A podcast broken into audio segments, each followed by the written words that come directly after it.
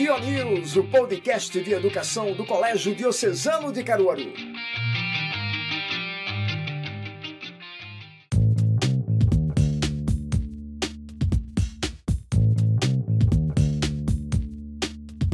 Fala, minha gente! Está começando o Dio News, o seu podcast de educação do Colégio Diocesano e de toda essa região. Hoje, um dia muito especial, estamos recebendo aqui Perpétua Dantas. Ela que é professora universitária, mestre em ciência política, advogada, membro da Academia Caruaruense de Letras Jurídicas, já foi secretária de governo, hoje é vereadora parlamentar aqui na cidade de Caruaru. Bem-vindo a Perpétua! Obrigada pelo convite, professor Veridiano. É toda honra estar aqui batendo esse papo arretado sobre política, cidadania, direitos humanos com o senhor e com o pessoal do Colégio Diocesano de Caruaru. Muito bem, Perpétua. Vamos falar um pouquinho da sua história, né? Você milita aqui em muitas frentes aqui na cidade de Caruaru que você atua. Eu não sei como é que você encontra tanto tempo, mas você atua nos direitos humanos, na educação. Fala um pouquinho aí daquele seu projeto que você desenvolveu na SES a partir de 2001, Sim. que é um programa de adoção ju- jurídica de cidadãos presos, é isso? É isso aí, um- é um projeto de extensão universitária que tem a finalidade de atender as pessoas pobres, carentes, que estão no sistema penitenciário. Essa iniciativa começou porque eu era a assessora jurídica do sistema penitenciário via o vácuo, né, a quantidade muito grande de pessoas pobres. Na época nós não tínhamos defensoria pública em Caruaru, só tinha um defensor para a região toda e começou aquela luta lá atrás. E agora, no dia 11 de setembro, semana que vem, a gente está completando 21 anos de atuação, defendendo sempre a dignidade das pessoas pobres, humildes. Lembrando que ninguém defende crime de ninguém, tá? A gente garante às pessoas simples o direito de defesa que eles têm negado sempre. Então, nossa, nosso intento nesse programa não é nesse necessariamente botar na rua, abrir a porta da cadeia para a liberdade, é garantir o contraditório, a ampla defesa das pessoas pobres que não têm direito a uma defesa justa e de qualidade. E também não atendemos crime contra a dignidade sexual, estupro, entre outros. Não atendemos nenhum tipo de crime que criança seja vítima e nem crime contra mulheres. Muito bem, mas 20 anos desse, desse programa, né? 21. 21 anos. Vai fazer semana que vem. Programa muito bonito, né? E tem muito resultado. Tem, nós fomos, inclusive, temos premiação local, regional, nós ganhamos o prêmio top, com- competindo com a ACD, competindo na época com a né? iniciativa social da Vale do Rio Doce, há quase 10 anos. E temos o que mais nos honra, a Comenda do Mérito Penitenciário, que é uma honraria atribuída pelo Palácio do Campo das Princesas, e eu tive a honra de ser condecorada junto com o reitor da SES Unita e com meu colega Saulo Amazonas, na época ainda pelo governador Eduardo Campos.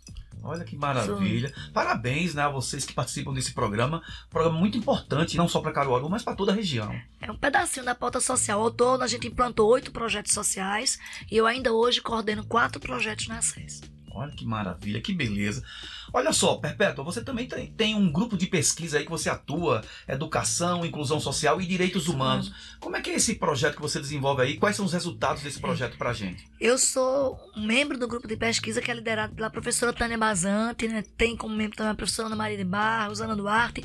Então é uma parceria da Universidade Federal de Pernambuco, a SES Unita e outras instituições como coletivos de, e movimentos sociais de mulheres. A exemplo do Maria também tem força, que eu também sou integrante desse movimento social.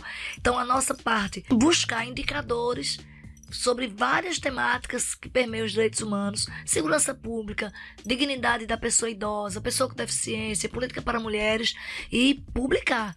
Então a gente publica constantemente e realizar os eventos científicos que promovem justamente a difusão da cidadania, dos direitos humanos e da inclusão social. E logo numa época dessa que a gente tem tido tantos direitos surrupiados, né, negados. Olha só, a gente está num momento político, a gente está discutindo aqui cidadania.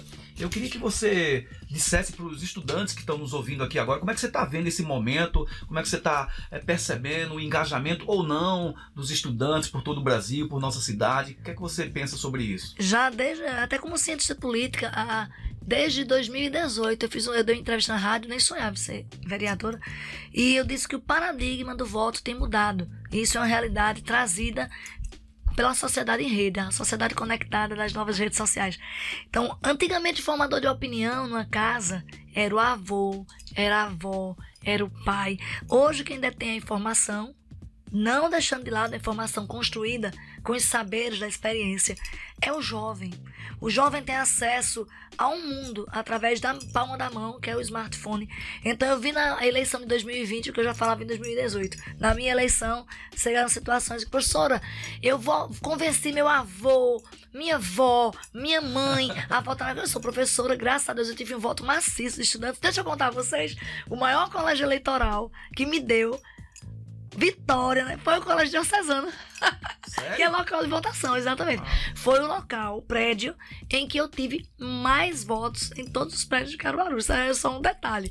E aí, essa mudança de paradigma mostra que esse jovem, ele tem sim se interessado mais pela política, acompanhado, e ele é o novo formador de opinião, justamente porque a prestação de contas, eu tenho essa preocupação, estou aqui com a prestação de contas do mandato, ele está atento, veja, nós estamos num podcast, ele escuta podcast, ele vê live, ele está conectado com o que está aparecendo no Instagram, com os vídeos, com o TikTok. Então ele é uma pessoa que está, na hora que sai notícia de Brasília sobre a, a, gasolina, sobre a infraestrutura, sobre saúde, sobre educação, sobre a, meio ambiente, ele já chega em casa, o Jornal Nacional está marcado ali. Oito e meia da noite. Então talvez o pai, o avô só vão saber dessa notícia, oito e meia da... ele já sabe. Então, há uma mudança de perspectiva também nessa formação de opinião com relação à decisão política. Pois bem, mas você não acha que falta ainda um pouquinho de engajamento né, nos movimentos sociais? São paradoxos. Paradoxos, né? Paradoxos. O jovem dos anos 80, eu vim de onde foi que eu vim para entrar na política? Eu vim no movimento estudantil. Eu sou um estudante de escola pública, estudei no Mário 7 aqui em Caruaru. No Mário 7, no Dom Vital e terminei o ensino médio no Colégio Municipal Lins. Em todos os colégios que eu passei, eu tive engajamento político. Eu sou da fundação do Grêmio do Mário 7, que era um colégio que, nos anos 80, politicamente, ele era jogos, era a parte política, era grupos jovens, nós tínhamos essa coisa do, do coletivismo. As igrejas eram muito presentes na, na formação desses jovens. A igreja católica estava ebulindo com a teologia da libertação. Então a gente estava ali, a discussão era a terra, era a ocupação, era a redemocratização do país. Então nós estávamos o quê? 88, 89, no ano da Constituição. Esse jovem de hoje é um jovem mais conectado. Ele tem acesso mais rápido à informação, ele tem acesso mais rápido aos meios de consumo, mas justamente é o que Manuel Castells traz em Sociedade em Rede. Esse excesso de comunicação nos isolou. Então, ao mesmo tempo em que eu tenho um jovem conectado, bem informado, que tem acesso rápido aos mecanismos digitais, há uma baixa na sua capacidade de engajamento coletivo. E no que a gente vai chamar das metas narrativas. Então, assim, eu abraçava a causa indígena, a causa animal. A gente está tendo retomada agora, de uns anos para cá, desses coletivos. Então, é, você luta por o quê?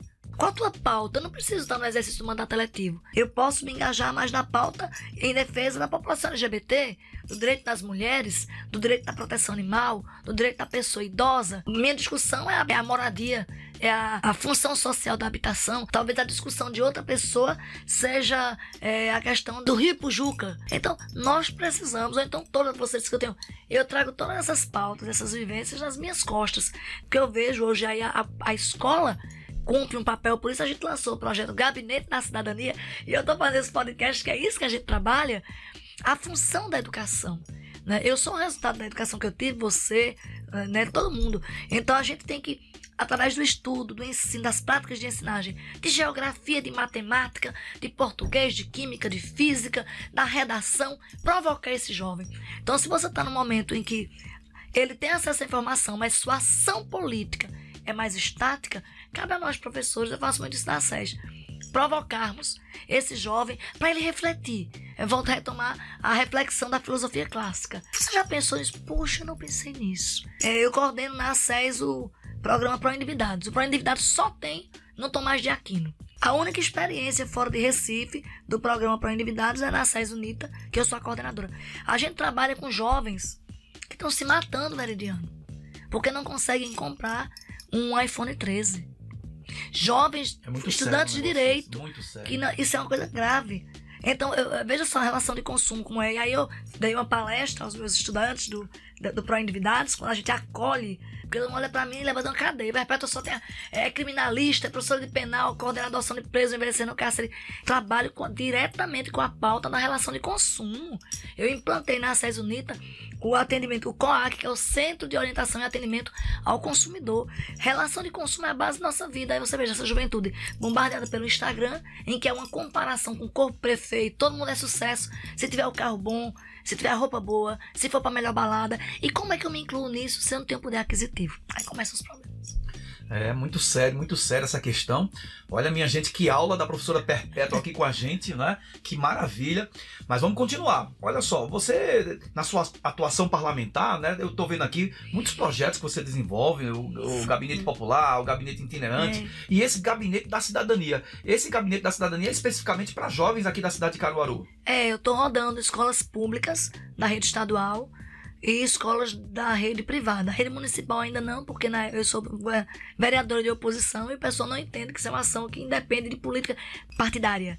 Isso é política, nós somos seres políticos, então eu vou discutir acesso justamente aos bens de consumo, acesso à cidadania através da política e trazer essas reflexões sobre inclusão, direitos sociais, direitos trabalhistas e por que, é que essa juventude precisa refletir sobre isso o Brasil, Caruaru, daqui a 15, 20 anos, vai estar na mão dessa moçada.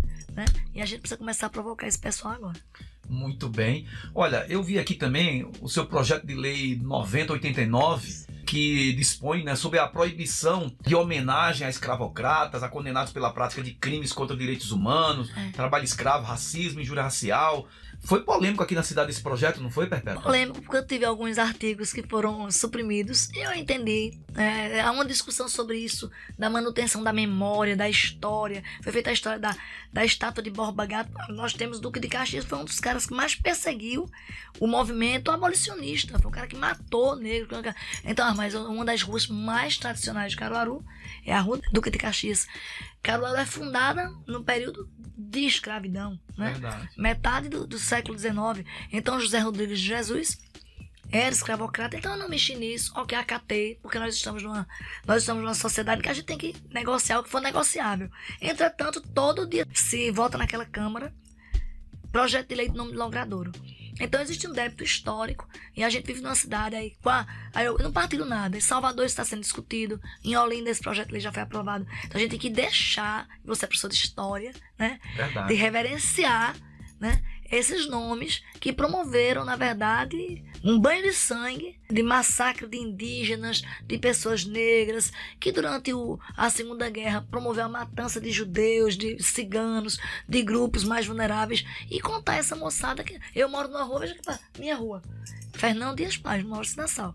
Então, Fernão Dias tem uma história aí nas suas costas, né? Bem pesada com relação às entradas e bandeiras daquela época. Pois é. Hum? Quem conta a história são sempre os vencedores, né? São sempre os vencedores. É verdade. E Você aí? também tem um projeto de lei que atua na dança, né? Como é que é isso aí? Dança, Semana Cultura. Cultural da Dança aqui em Caruaru, muito importante para uma cidade como Caruaru, que é cultural e que tem o forró. É, tem a ver com minha origem. Eu sou, eu sou uma bailarina aposentada, viu, minha gente? Eu dancei muito tempo, eu dança Sinara Catalina, eu dancei no Mário Sete, eu dancei, eu sou uma pessoa dançante. Mas as expressões culturais e artísticas em Caruaru, elas não têm espaço. Caruaru é um celeiro de artistas de cultura em suas múltiplas formas, no teatro, na produção musical, na dança, e você não vê isso. Então a gente quis criar justamente uma semana para que essa explosão, o Grupo Ori e tantos outros grupos, o Grupo Asa Branca, pudesse se manifestar e a gente reverenciar os profissionais da dança. Dança é arte, é cultura, é tradição, são valores. E isso toda a civilização, Veridiano, toda ela. Você é historiador e sabe disso. Desenvolveu através da dança sua linguagem. Então a dança é muito esquecida. Mas teve um projeto que eu vou falar aqui, que pra mim é o meu xodó, ah, que é a lei da importunação sexual nos transportes coletivos. Nem Recife tem. Então existe um, um crime É uma chamado... bandeira sua a partir de é, agora. É uma bandeira minha, porque eu fui secretária da mulher, porque eu sou totalmente implicada na luta. Eu sou uma mulher, eu sou feminista. Meu mandato não é um mandato só feminino. Uma coisa é o mandato feminino, uma coisa é ter representatividade. Eu sou uma feminista. A nossa luta é justamente pelo reconhecimento do direito de cidadania das mulheres. E caminhamos todos em condição, deveríamos caminhar em condições de igualdade. Nós somos vítimas todos os dias de crimes contra a dignidade sexual. Então, a Lei Maria da Penha vai nos, tentar nos proteger nos crimes de, de proximidade na relação doméstica familiar. Mas o que se chamava popularmente de assédio sexual só era acolhido nas relações de trabalho e emprego. E o que acontecia no mundo da rua era apenas uma importunação sexual, uma contravenção penal. Então a lei muda. Então aquele a o cheiro do cangote, o beijo forçado, o alisado, pegar na coxa, isso surgiu, como eu estou falando para muita adolescente, essa discussão, quando uma mulher no vagão do metrô de São Paulo percebeu que um cara tinha ejaculado nas pernas dela. Veja que absurdo. Não era estupro, não era assédio sexual, porque o assédio só está nas relações de trabalho por ascensão ou por hierarquia, né? E aí esse tipo penal é um tipo penal novo e a gente veio em parceria com o vereador Fagner Fernandes construir o projeto de lei em Caruaru. A mulher, a menina, a idosa ou o homem, porque é vítima de de importunação, tanto a mulher como o homem, que se sentir importunado, tem, ele tem o direito de pedir as câmeras de segurança do transporte para fazer a identificação do sujeito para poder registrar o BO na delegacia. O grande problema desse crime não adianta ter lei penal se você não tem autoria e se você não tem mecanismos de punição. Então, no momento em que você tem uma sociedade conectada em rede, tem a tecnologia a seu serviço, nada mais justo do que a empresa de ônibus ter a obrigação.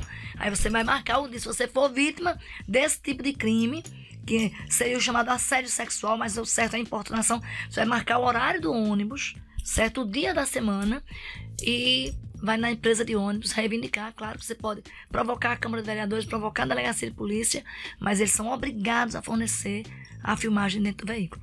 Olha que coisa interessante, importante, né? é. né?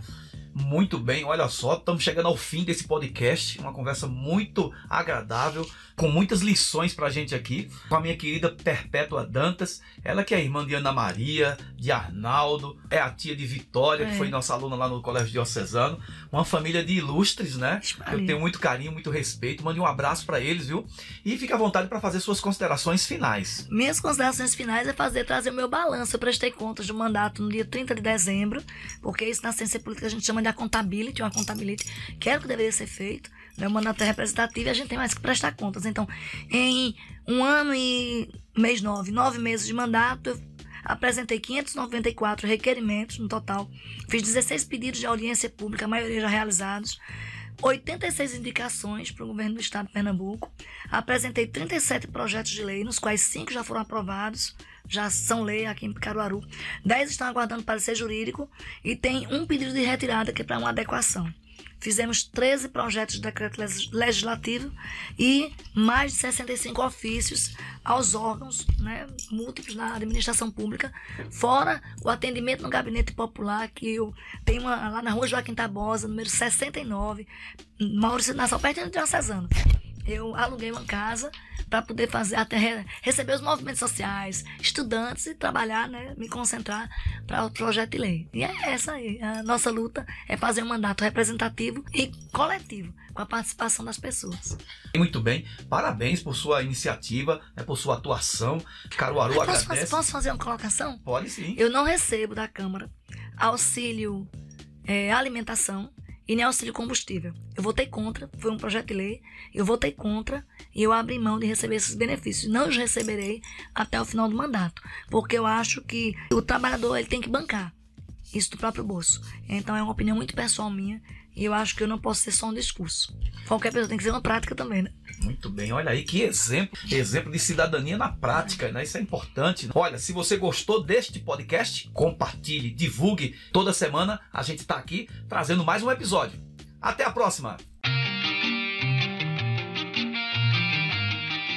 Você ouviu o Dio News, o podcast de educação do Colégio Diocesano de Caruaru.